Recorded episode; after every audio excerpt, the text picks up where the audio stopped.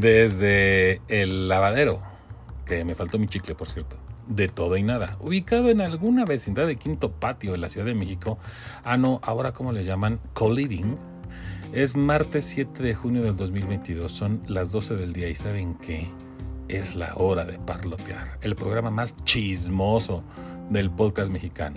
Soy su anfitrión Ricardo Origel y más adelante nos encontrará el corresponsal Joy Chapoy.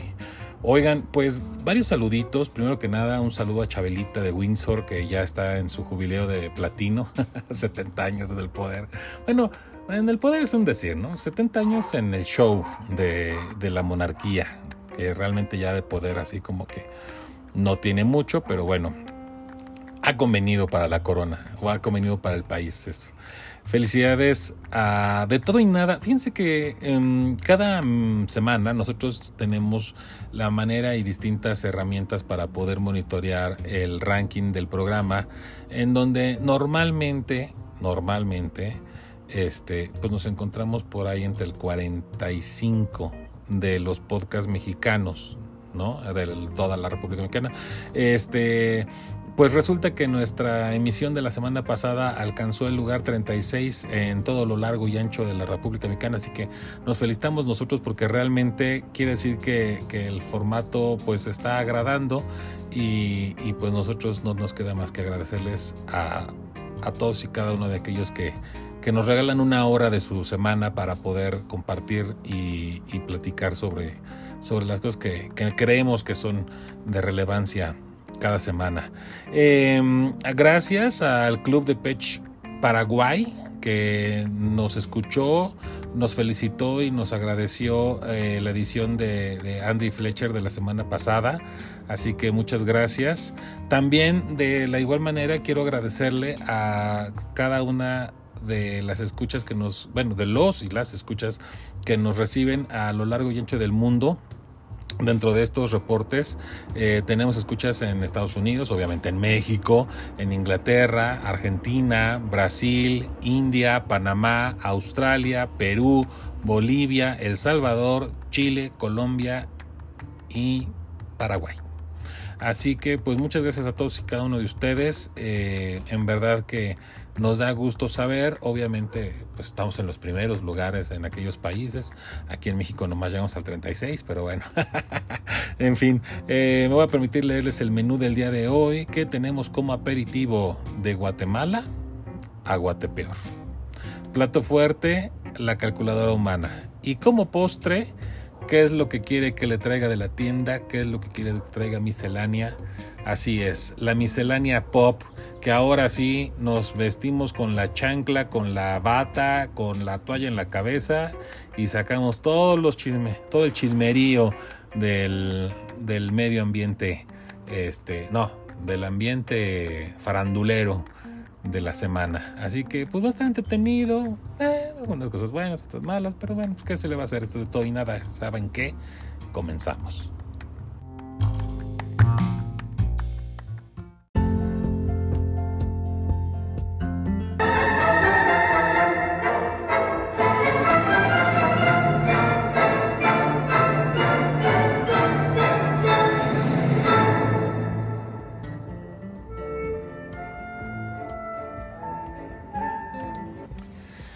Cabe duda que el, el, el eh, ahora sí que la variedad de música y la variedad de, de arte que existe a lo largo y ancho de nuestro país es una maravilla y basta con escuchar algunos algunas notas para podernos recordar y, y, quien, y quien no los conozca pues podamos eh, empezarnos a enterar y a, a interesar de, de esta amplia gama que tenemos.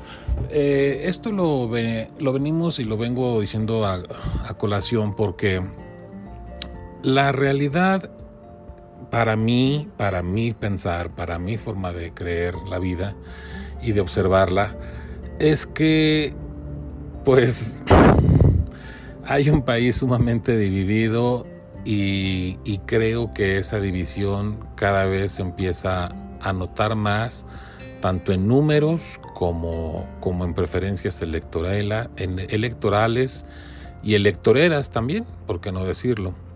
Eh, fíjense que el día domingo pasado, 5 de junio, eh, se llevaron a cabo, para quien no lo sepa, pues elecciones en cinco estados, en seis estados, perdón, de la, de la República. Eh, estos son Durango, Tamaulipas, Aguascalientes, Oaxaca, Hidalgo y Quintana Roo. Mm, eh, realmente no hubo, en cuanto a los resultados que más adelante se los compartiré, pues no hubo mucho como que mucha sorpresa, es decir, la que estaba un poquito más sin saberse cuál iba a ser la que quién iba a ganar, pues era Tamaulipas.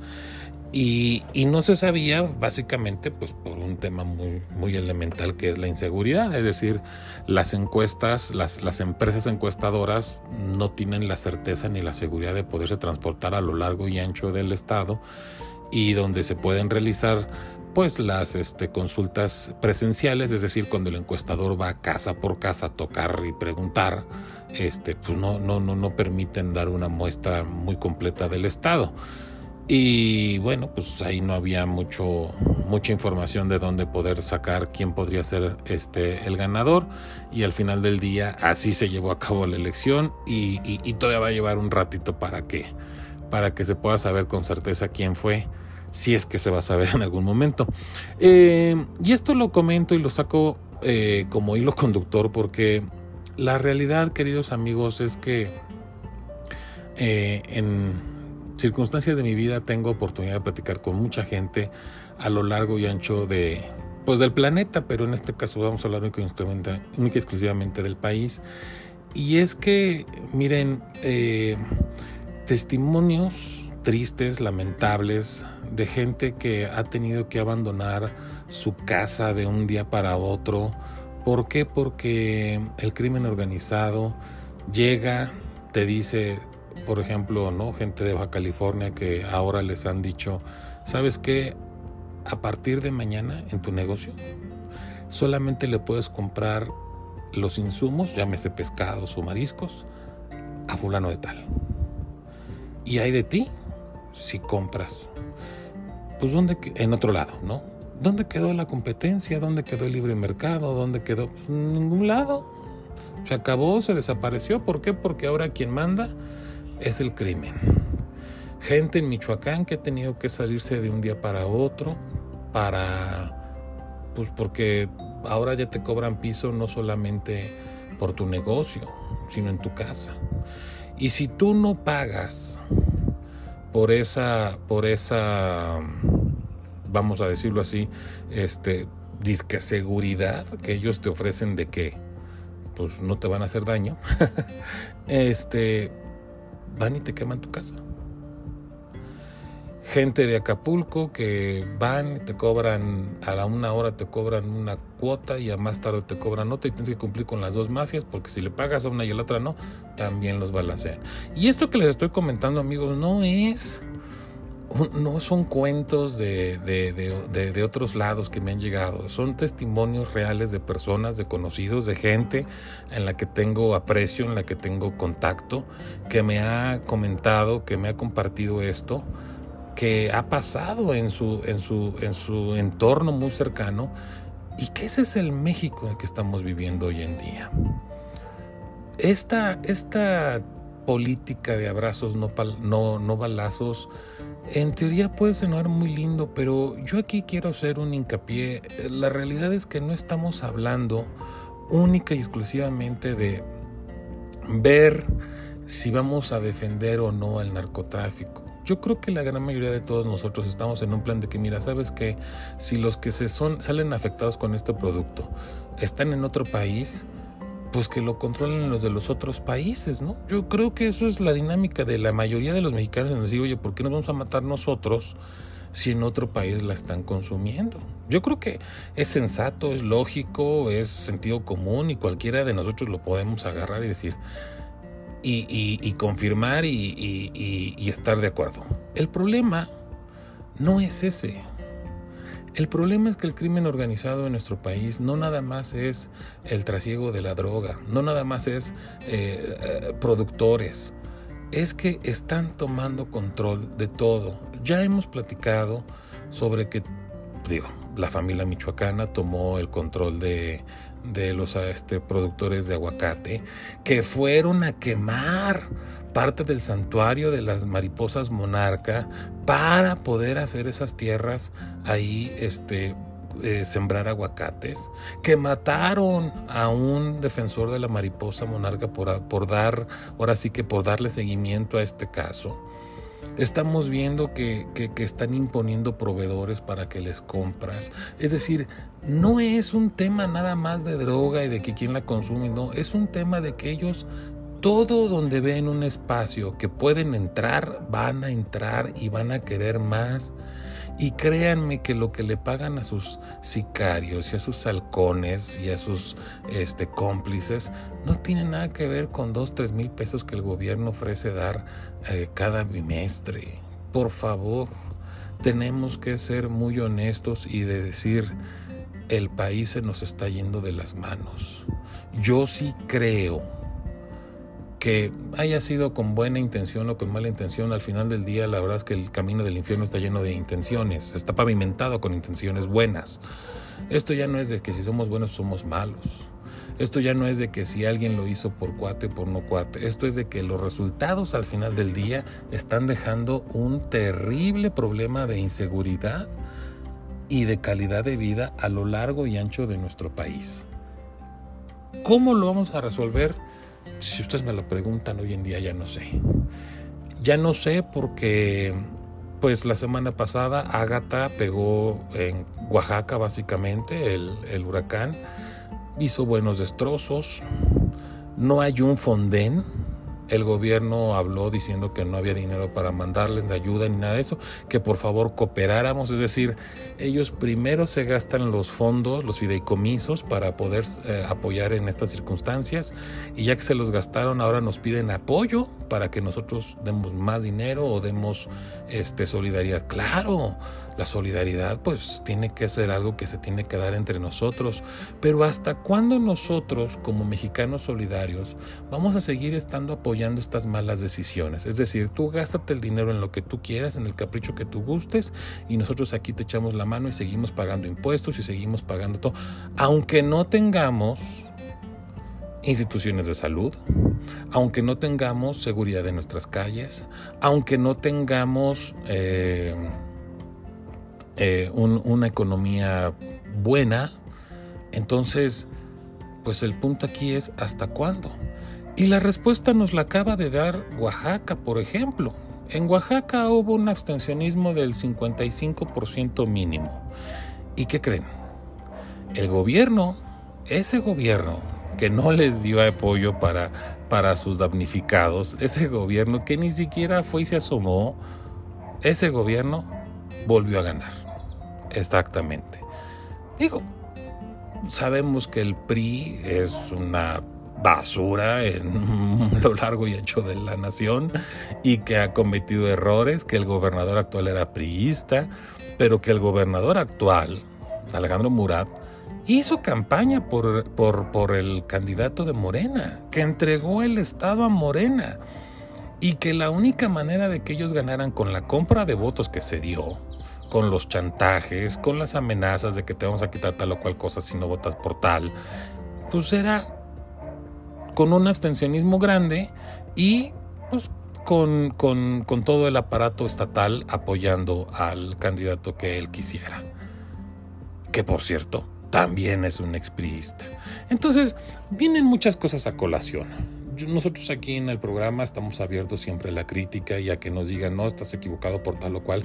En verdad, créanme, a mí me encantaría tener a alguien aquí acompañándome que dijera, sí, yo quiero defender tal postura por, porque yo creo esto y otro, porque eso creo que nos generaría mucha eh, oportunidad de, conocer distintos puntos de vista. Lo que yo estoy hablando no es mis filias o mis fobias personales. Claro que tengo coincidencias, claro que tengo opinión y que además yo ya no creo en esos medios de comunicación de 1970 donde somos imparciales y no decimos, no, no, no, cada quien somos seres humanos, somos, yo soy un liberal y yo creo que tengo el derecho de poder dar mi opinión y, la gente que me escucha, que me hace el favor de escucharme, pues también tiene la opinión de decir, pues, estoy de acuerdo con Ricardo o Ricardo es un estúpido que no sabe nada. También todo el mundo tiene el derecho de creer y pensar lo que se le dé la gana.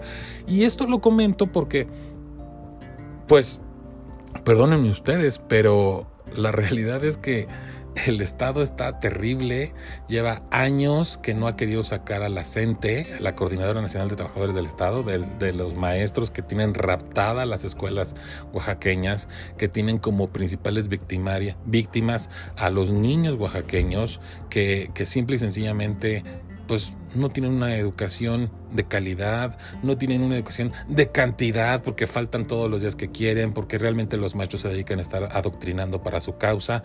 Eh, vamos, y como eso, mil y un ejemplos.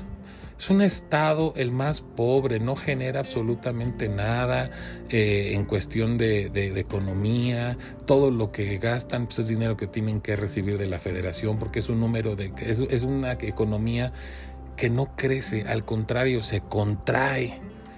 Y Oaxaca acaba de decidir que quieren seguir por el mismo camino. Entonces la pregunta es ¿hasta cuándo? Pues hasta cuándo? Pues hasta que ya no haya más de dónde agarrar. Hoy en día Morena va a gobernar 22 estados. Colima el año pasado no tenía los problemas de inseguridad que hoy tiene. Cambiaron a Morena y hoy tienen un, problema de inseguridad tremenda. Y lo mismo está pasando en muchos, es decir, errores había y, defectos había, y sí hubo gobernadores que se entregaron al narco y lo hemos sabido y lo hemos dicho y lo hemos reclamado, no en este foro, en los que hemos tenido al frente a lo largo de mi vida, pero hoy en día estamos hablando ya de un, perdónenme que lo diga, narcoestado. El Estado está del lado de los narcos. Y entonces la pregunta es, pues, ¿qué quieren que hagamos los ciudadanos? ¿A dónde nos movemos para no estorbarles y que hagan lo que quieran con él? Digo, negocios tenemos que comprarles a ellos, casas tenemos que vivir donde se les pague. A eso es a lo que está llegando este país. Entonces, la verdad, así está la situación para, para, que, para, que, para que entre bien la salecita en la herida. Eh, Aguascalientes se mantiene con el PAN, es la única gobernatura que gana básicamente el PAN. Eh, claro, con alianza con el PRI y con el PRD. En Durango gana un candidato priista, es decir, pasó del PAN que ganó en el sexenio pasado, ahora se lo queda un, candidato priista.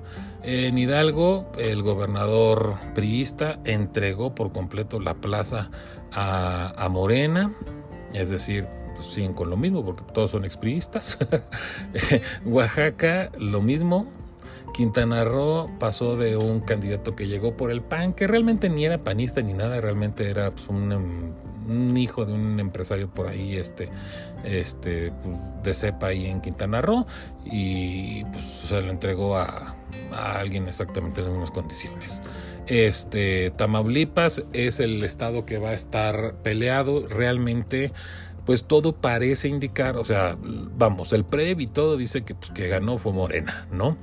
Eh, imagínense nada más el, estado con más aduanas que tiene cruces fronterizos, nada más que de un lado está entrando el cártel del Sinaloa y ahí está el cártel del Golfo, entonces pues yo me imagino que la gente de Tamaulipas midió muy bien sus fuerzas y y pues están dispuestos a seguir con más balaceras para ganarse, para, para, para entregar ahí la plaza o, a ver quién la gana. Entonces, la verdad es triste de toda la península de California y toda la costa del Pacífico, el único estado que ya no le pertenece a Morena, que no le pertenece hasta ahorita a Morena, es Jalisco. Todo lo demás, Sonora, Sinaloa, Nayarit, Colima, Michoacán, Guerrero, Oaxaca y Chiapas son morena. De la península de Yucatán, solamente Yucatán es del PAN. Campeche, Quintana Roo son de morena. Del Golfo, ya todo es Morena. Tabasco, Veracruz y Tamaulipas. algo, algo hizo esta algo hizo esta elección y discúlpenme que no esté de acuerdo, pero para mí ahora sí se logró. Juntamos y tenemos perfectamente claro que de un lado está Guatemala y del otro lado Guatepeor.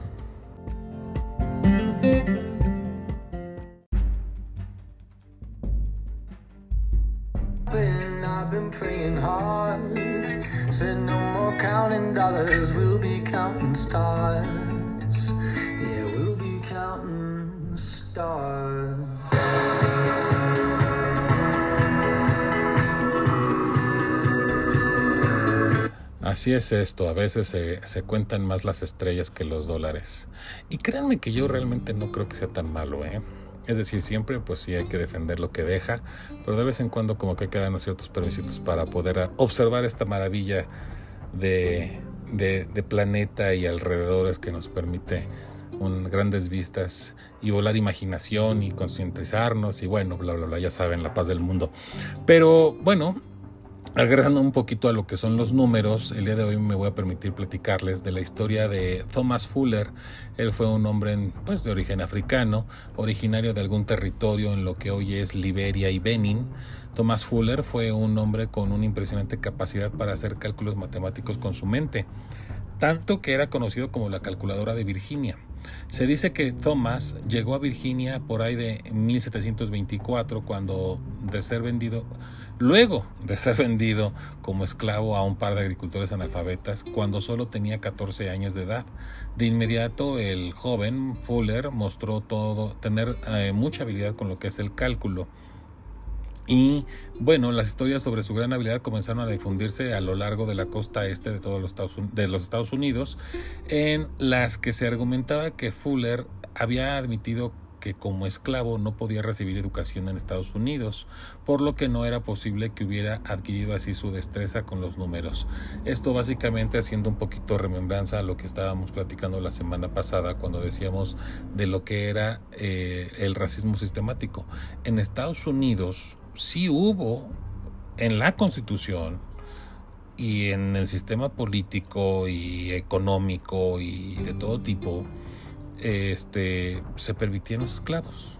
Estos obviamente pues eran de, raza negra y definitivamente eh, en el sistema estaba prohibido, bueno, vamos, no había la posibilidad, por decirlo de una manera más este, amigable, de que ellos pudieran recibir educación. Esta, eran poco más que un subhumano, no sé realmente cómo poderlo clasificar. Entonces, lo verdaderamente sorprendente de él es que, bueno, como, como ser un esclavo no podía tener educación, pues ahí se descartaba cualquier hipótesis sobre que hubiera tenido algún tipo de eh, preparación este, académica, ¿no? Eh, fue gracias a su testimonio que se pudo comprobar que los afroamericanos esclavizados tenían la misma capacidad mental de los blancos, despertando discusiones en favor de la postura abolicionista. Y esto, recuérdenlo, es básicamente lo mismo que les vengo diciendo. O sea, realmente estaban considerados como seres con menos capacidad que no podían tener las mismas capacidades que los blancos. Y esto digo, al final del día yo siento que eh, bueno, como siempre, todo tiene su pro y su contra, ¿no? Es decir, definitivamente yo creo que físicamente pues no hay mejor raza, si nos vamos a catalogar por razas, yo creo que no hay una mejor raza que la que la este pues que la raza negra, ¿no? Y yo no lo digo, lo tenemos que ver en los deportes. Sin embargo, no para todas las disciplinas. ¿Y a qué me refiero con esto? Por ejemplo, si ustedes se fijan, realmente hay pocos nadadores negros. Pero ¿qué tal en atletismo? ¿No? Y lo mismo en todo, digo, por ejemplo, para los seguidores del fútbol americano, pues realmente eh, cada vez son más, pero siempre los corebacks, pues normalmente son anglosajones, ¿no? Sin embargo los receptores o tacles o, eh, son, son, son de raza negra y puede haber verdaderas estrellas dentro de lo que es. Sí, van así que bueno, está ya Lamar Jackson y todo eso, pero bueno, no vamos a hablar ahorita de la NFL, estamos hablando de lo que son las características físicas. Yo esto es algo que invito mucho, por ejemplo, digo, yo creo que no hay mejores bailarines que, que la gente afrodescendiente. Es decir, la verdad, o sea, tienen una flexibilidad y, ya dejen de la flexibilidad porque, pues sí, o sea, un ruso también puede bailar muy fregón, ¿no? Sobre todo la música este, tradicional de ellos. Pero, pero ya hablar de lo que es el carisma que tiene el, el afrodescendiente eh, para bailar y pongan el ritmo que quieran. Así como pueden bailar breakdance, pueden bailar un son cubano, pueden bailar salsa, pueden bailar merengue. Y la realidad es que yo creo que parte de esa mezcla que tenemos en América Latina tiene que ver con eso. Es decir, mucho afrodescendiente este, aquí en América Latina, pues son los que traen el ritmo. Es la verdad, véanlo con los cubanos, véanlo con los pues con Centroamérica y Sudamérica, ¿no? Pues, pues, ¿Qué les voy a decir de lo de, de, de, de, la batucada brasileña, ¿no? Entonces, realmente digo, sí, hay que, hay que ser honestos y reconocer que pues cada raza tiene una característica que a veces muchas veces se han asentado pues por su lugar de origen o por, o por la tierra en la que trabajan o por la que crecen, ¿no? Realmente un blanco pues, no aguanta la temperatura donde, donde los africanos, ¿no?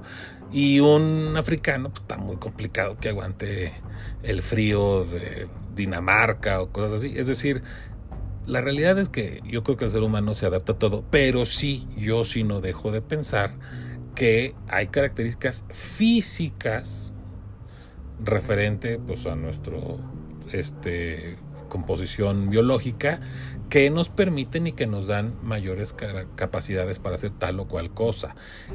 Esto, y que quede bien claro, no entra para nada en lo que es la cuestión cerebral o la capacidad mental. Yo sí creo que el ser humano tiene la capacidad de ser un verdadero bestia salvaje, así como ser un supergenio.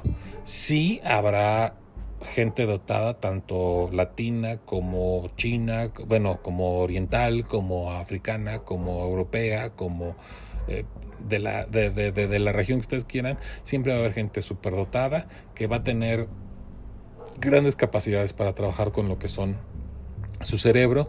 Y bueno, Thomas fue uno de ellos. Para 1780, cuando Thomas tenía ya 70 años, William Hartshorn y Samuel Coates de Pensilvania lo visitaron para hacerle algunas preguntas y confirmar lo que se decía sobre de él. La primera pregunta que se le hizo fue ¿cuántos segundos había en un año? Este respondió brevemente 31.536 segundos. Después se le cuestionó cuántos segundos vivía un hombre que tenía 70 años, 17 días y 12 horas. Digo, por si quieren hacer la cuenta ustedes. Al cabo de minuto y medio, él respondió 2.210 millones 500 1.800 segundos. Este, espero haber dicho la cifra adecuadamente porque yo no soy de esos privilegiados. eh, tras responder esto, último, uno de los presentes que se encontraba realizando todos sus problemas en un papel le mencionó que el resultado era incorrecto. Lo que Tomás contestó, ¿qué va? Olvidaste los años bisiestos, probando a todos que no estaba equivocado. Fuller murió en 1790 a los 80 años de edad y aunque su historia no es tan popular, se le reconoce como lo más parecido a una calculadora humana. Así que bueno, pues imagínate, yo creo que los amigos del INE les hubiera servido muy bien traérselo para, bueno, los del INE o cualquier empresa que pudiera trabajar con encuestas, todos imaginan lo que podría ser el día de hoy una mente como esas, con toda la fluctuación de números y de, y de estudios y de encuestas, y, digo, no nada más en la parte electoral, sino en, en, todo, ¿no? Si se dan cuenta, hoy todas las empresas, y lo hemos platicado en más de una ocasión, todas las empresas que están vendiendo hoy en día la información en Internet, pues es eso, estadística. Entonces imagínense lo que podría ser un hombre que yo creo que nada más nació como tres siglos adelantado, pero, pero bueno, ¿cuántos más no podrá haber hoy en día? Y que lamentablemente, ahí viene lo peor, que lamentablemente esta manera de facilitarnos, facilitarnos a todos el acercamiento de la información, a lo mejor nos está deteniendo un poquito el explotar todas estas capacidades. Al final del día, bueno, el agua siempre encuentra su cauce, como decían en Jurassic Park, este, la vida siempre se abre camino. Yo creo que tarde o temprano todas estas personas con esas capacidades salen y sobresalen, pero pues desafortunadamente en el caso de Fuller, pues no, no fue lo suficientemente como para poderse quitar de una vida de esclavitud.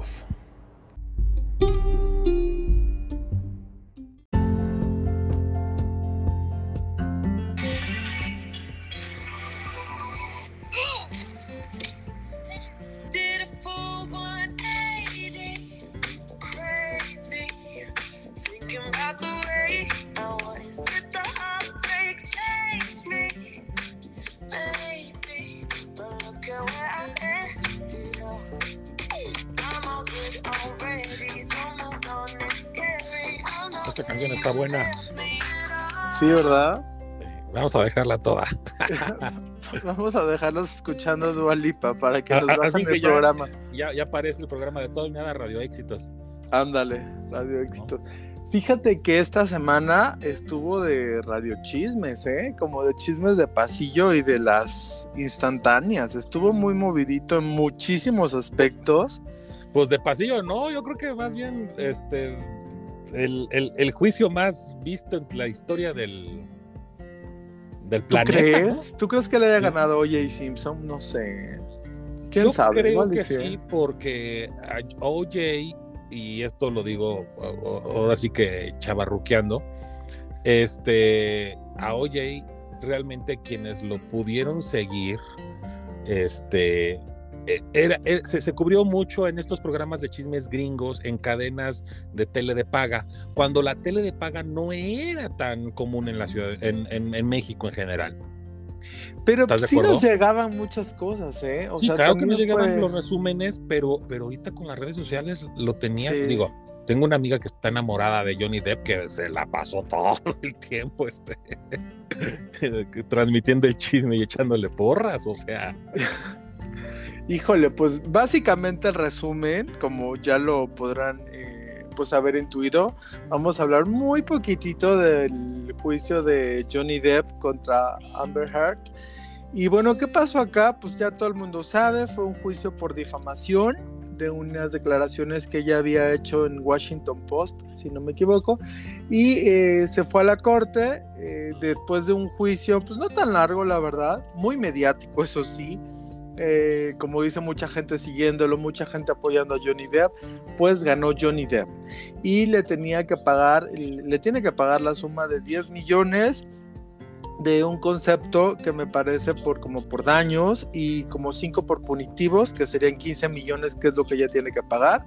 Ya dijo que no le alcanza, que ya rompió sus cochinitos, pero que no le da para pagar. Y Johnny Depp tiene que pagarle creo que 2 millones. Entonces, bueno, eh, hay opiniones encontradas. Eh, hay muchas personas que dicen que esto fue un retroceso en la lucha de las mujeres. Yo creo que de lo que sí estoy de acuerdo, porque se han dado muchas versiones que si Johnny Depp ganó por mediático, por famoso, por poderoso y que ella no. Yo sí la vi, híjole, sí se me hacía una, pues una buena actriz entre comillas, sí se me hacía como muchas mentiras que decía. Yo vi fragmentos cuando le preguntaban de que de, su relación con James Franco y pues básicamente el, el, punto acá y a lo que sí estoy de acuerdo con las personas que no apoyan del Tony Depp, a Johnny Depp es que los dos eran tóxicos, que los dos eh, tuvieron culpas. Eh, y pero que obviamente todo el mundo se abalanzó contra ella. Quizá porque era, pues a lo mejor la más mentirosa o a la que le sacaron más trapitos, ¿no? Es que es medio antipática ella, ¿no? Sí, aparte, sí. Ahora, sí. nomás hay que aclarar lo siguiente, ¿qué era lo que estaban peleando? Ellos se divorcian, vienen estas demandas, viene, viene, vienen en el divorcio todas estas difamaciones, ahora ya legalmente confirmadas, difamaciones que hizo esta mujer sobre Johnny Depp. Y entonces él, él la demanda por 50 millones de dólares. Sí, Y- o 100, una cosa grosera. No, él, él, la, él la demanda a ella por 50 millones y entonces ella mete una contrademanda por 100 millones de dólares para decir, ah, no, no te difamé, al contrario, yo dije la verdad y ahora tú me vas a pagar 100 millones cuando pierdas. Al final del día lo que dijo el, juz- el, el ju- el juez fue, a ver, los dos son un par de tóxicos, este, Difamadores eh, los dos, pero sí. más ella. pero ella fue más difamadora, ¿no? Ajá. Entonces, este, pues aquí usted perdió y tiene que pagar tanto y usted tiene que pagar tanto. Pues a mí se me hizo justo, ¿no crees? Sí, pero yo sí siento, y fíjate que eh, leí un comentario en ese tenor, y, y no- fíjate que no lo había analizado así. Sí se fueron más sobre ella, como bien decías, porque a lo mejor era más antipática, porque a lo mejor era más mentirosa, pero como que están diciendo, pobre Johnny Depp era una víctima y ella maldita asquerosa. O sea, no, los dos fueron. O sea, los dos fueron culpables, a los dos les, eh, solamente que ella fue más culpable de, difam- de- de difamar.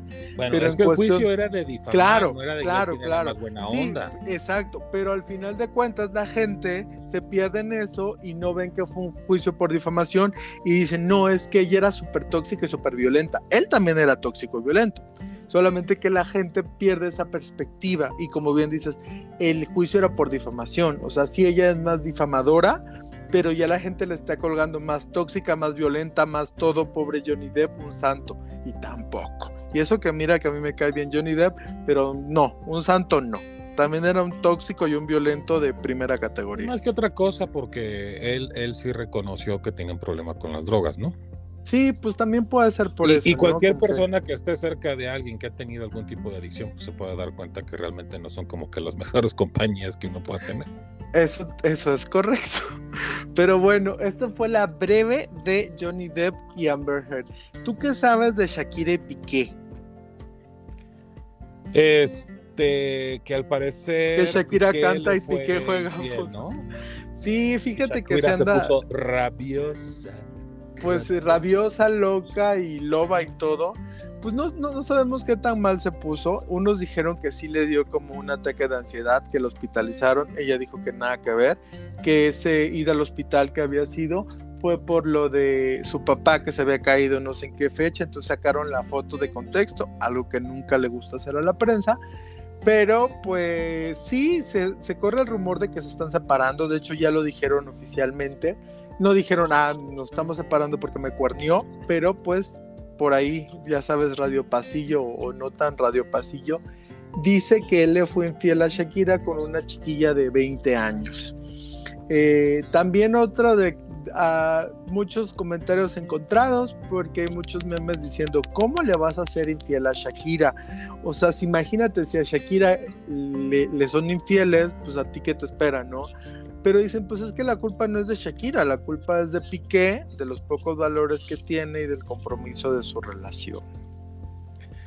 Pues, ¿qué te digo? Año nuevo, mujer nueva. Pues, Pues un saludo que- a Shakira, hombre, caray. pues. Sí, que nos escucha siempre. Y como, y fíjate, uno que me dio mucha risa fue, si Shakira pudo superar al cabrón al que le escribió la canción de antología, un rolonononón, el que no la conozca, híjole, pues búsquelo ahorita, ahorita, ahorita, bueno, terminando el podcast, búsquela en, Spotify. Si le pudo superar a- al güey que le inspiró a hacer antología, que no pueda superar al que le compuso un mojito, dos mojitos, tus ojitos, no sé qué, pues obvio que lo va a poder superar, ¿no? Fíjate que, que en relación a eso, yo lo único que sí me topé en, en Twitter y que me pareció de muy mal gusto por esta poca empatía que luego tienen los fans, que decían, ay, ya me estoy imaginando, ya me estoy saboreando, Shakira, por favor escribe todo lo que estás sintiendo. Y así como que, oye, ¿en verdad eres fan? Yo creo que el- la, la reacción de un fan pues tiene que ser empática con el artista al cual Claro. este, sigue, ¿no? Entonces dices, realmente lo que estás viendo es, o sea, no te está preocupando su carrera, no te está preocupando sus sentimientos, tú ya lo que quieres es escuchar una nueva canción de Shakira que diga todo esto. Me parece Bueno, sí le preocupa su carrera porque va a sacar un rolo, ¿no? no supongo, ¿no? Ay, luego son fans de los que andan comprando piratería, hombre. Eso también es muy pues, cierto. Pues así como que dices, híjole, qué preocupado, pues la verdad me cayó gorda es un poco, ¿eh? No, y, espérate, espérate, porque no sé si has visto los memes, porque dicen que después de, de que ya se confirmó su ruptura o estaban los rumores, eh, Henry Cavill y este Chris Evans empezaron a seguir a Shakira en, Instagram o en redes sociales, no sé en cuál, y ya todo el mundo así diciendo de no, ya por favor, o sea, Shakira y Henry Cavill, ya a lo mejor digo, se les olvida que pues acaba de tronar y ese es el uno y el dos, pues que Henry Cavill tiene novia. Chris Evans creo que no, porque al pobre le ha ido como mal en el amor, pero el pobre Henry sí tiene una novia. Pero pues además Shakira tiene hijos y, es su papá, o sea, es que a veces como que como que la gente pierde tan feo la brújula y luego andan pensando, ¿quién es el tóxico? Pues oye. Sí, digo, también yo, también parte de eso es un poco a lo mejor una catarsis. Yo los vi, la verdad algunos me dieron risa, otros sí a lo mejor los tomas con un poco más de seriedad. O sea, este que tú mencionas, no vi ninguno de este tipo. Eh, pero sí, o sea, como dices, hay que ser empático, eh, una persona acaba de tener una ruptura, digo, tampoco es como para morirse, o sea, no pasa nada, lo va a superar en algún momento, le puede llevar un mes, le puede llevar un año, pero me acuerdo de esta frase, eh, la mamá de Tati Cantoral, que ya, creo que ya falleció la señora, pero alguna vez la vi en las, pues en la tele y le, le, estaban entrevistando y le estaban preguntando, ¿cómo está su hija? ¿Está bien? Era cuando se había separado de Eduardo Santamarina y Tati. Y, la señora como muy extrañada y se me hizo muy, muy, pues muy padre su, postura y su actitud. Dijeron, dijo, claro, mi hija está perfecta. A ver, fue un divorcio, no está a punto de la muerte, no tiene ninguna cosa grave, no hay ninguna enfermedad terminal, gracias a Dios está ya bien de salud, está perfecta. Es un divorcio, no pasa nada.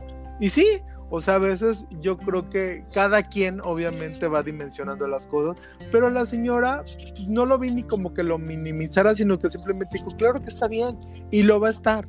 O sea, es un divorcio, sí le va a doler unos momentos y ya después adelante. Bueno, ahí pues, acabas, ahí acabas de romper el piso de cristal de los millennials. o sea, se les cayó.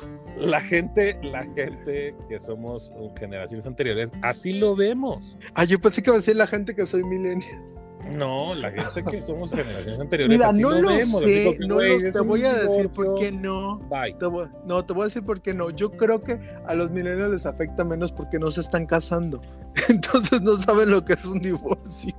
Bueno, pues también puede ser. Sí, o sea, yo la verdad creo que es, es, es mucho, no sé, es, es, muy personal la parte de un divorcio.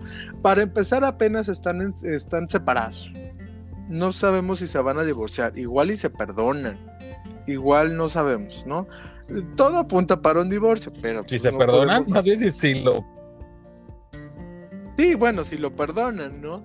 Me refería a si se perdonan como pues no, sabemos qué le puede hacer ella o que ella la, ya le haya hecho, ¿no? Eh, si lo perdona... Pues, ¿Estás diciendo que Shakira también le fue infiel? No, estoy diciendo que quién sabe qué le habrá hecho a lo mejor. no, a lo mejor le, le, rompió un sartenazo o algo así. No, sácate. No esperaba eso de Shakira, qué pena. Imagínate, no tenemos aquí la exclusiva en de todo. No, no, no, no tenemos eh, exclusiva por solamente estás inventando, defendiendo a Piqué por, por, por el. no, para nada. Fíjate que a mí Piqué como que nunca me gustó tanto para Shakira. Eh. Si me preguntan, como que. No, pues a, La que le, a la que le importaba que le gustara era ella, a ti. Sí, yo sé, pero como que de pareja no, no, no sé. Entonces, como que nunca me cayó bien, entonces nunca lo defendería. Eso iba, ¿no? Yo obviamente sí soy fan de Shakira, no sí fan fanático a morir, pero sí, sí me gusta. Eh, y me parece que es una persona, pues, no sé, chida, nunca la he tratado. Shakira, cuando quieras te invitamos al programa para, para compartir. Pero pues bueno, básicamente esa es la breve de lo que está pasando con Shakira Piqué. Eh, ya metieron eh, en este, en este amorío a Henry Cavill, a Chris Evans. los fans ya los quieren ver juntos, pues no sabemos. ¿A ellos te dos? digo. No, a Shakira o con Chris Evans o Ah, con Henry Cavill. pues, pues hay que preguntarle qué le gusta más, si DC Comics o Marvel. Pues sí, habrá que preguntarle básicamente. Y bueno, pasando a la otra brevísima. ¿Qué más nos tienes, Joy Chapoy?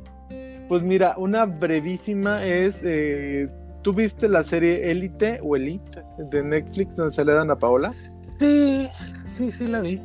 Ah, bueno, había un chico que era el tenista, que el personaje se llama Ander, y él en la vida real se llama Aaron Piper o Aaron Piper, eh, y que lo vieron con Dua Lipa en un antro, muy acaramelados. ¿En Ibiza? No sé si en Ibiza, ¿eh? Pues que en hubiera Ibiza estado sería muy fácil, ¿no? Pues yo creo que sí. No Pero que- tan, tan noticia. Y bueno, lo contamos a lo último porque también las redes están con que, a ver, ya lo de Johnny Depp ya fue, ya también fue lo de Shakira, ya es noticia vieja, lo de hoy es lo de Aaron Piper y Dua Lipa. ¿Qué, ¿Qué tenemos de ellos? Pues nada, solamente que lo que les estamos está hospitalizado. Ah, no, también, eso sí, es, esa la verdad no me, no me pareció tan relevante, pero ya que lo menciona así, y creo que salió todo bien, porque vi imágenes donde él hablaba y decía, y, o sea, platicaba de su Era hospitalización. Ajá. no. entonces platicaba de su hospitalización, entonces no creo que haya sido nada grave, no sé por qué lo hospitalizaron, pero bueno, creo que ya salió ya está bien.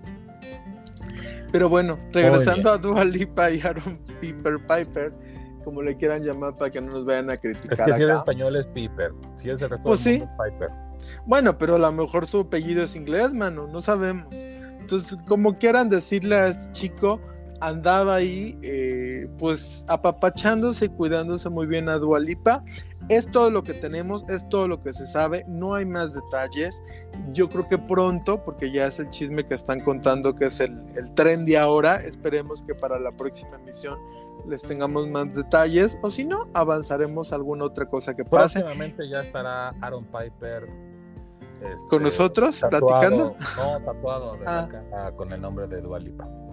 Y bueno, hablando de tatuajes, para Tatuajes de tus besos llevo. ¿No? ¿No vamos a cantar la canción? No, no creo, porque esos Ah. tatuajes no, no fueron en todo el cuerpo, fueron en la cara. Y, y decían que el cerrando ciclos de Cristian Nodal aparte.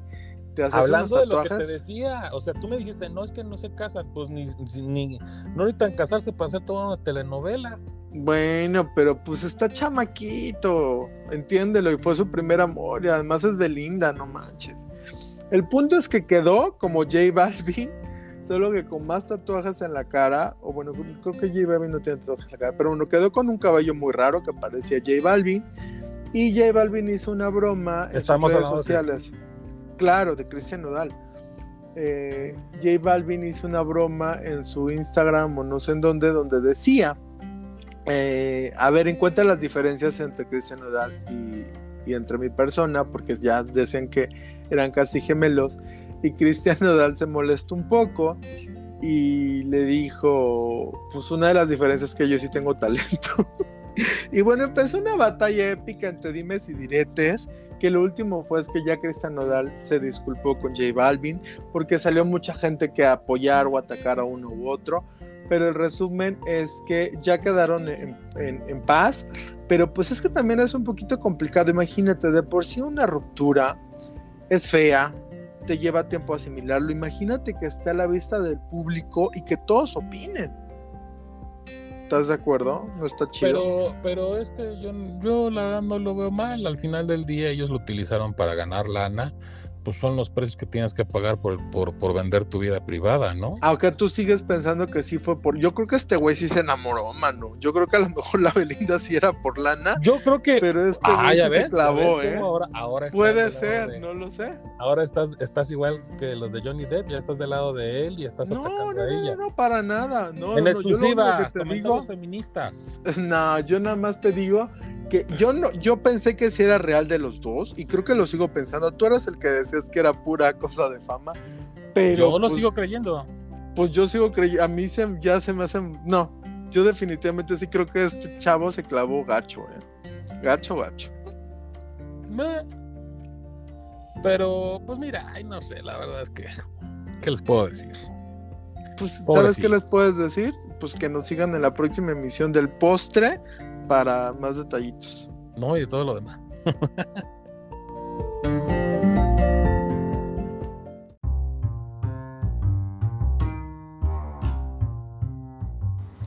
Estimados escuchas, este episodio llegó al final. Esperamos que les haya gustado, aunque sea un poco de lo que a nosotros nos gustó hacerlo. Sin embargo, y como ya es costumbre, amenazamos con regresar la próxima semana. Recuerden que nos podemos encontrar en Spotify, Apple y Google Podcast. Cada martes a las 12 del día sale la, eh, la publicación del, del programa. Y nos pueden contactar por vía redes sociales, eh, ya sean las del programa, en TikTok, YouTube, Instagram y Twitter, donde nos identifican como de To Ina MX. A Joy en Twitter como Joy Arju y a un servidor en Twitter e Instagram como Hauter con H al principio y doble R al final. Así pues, si el manager nos lo permite, nos estaremos escuchando la siguiente semana en el mismo horario y en la misma plataforma de su preferencia. Sean ustedes muy felices, disfruten la vida. Abur.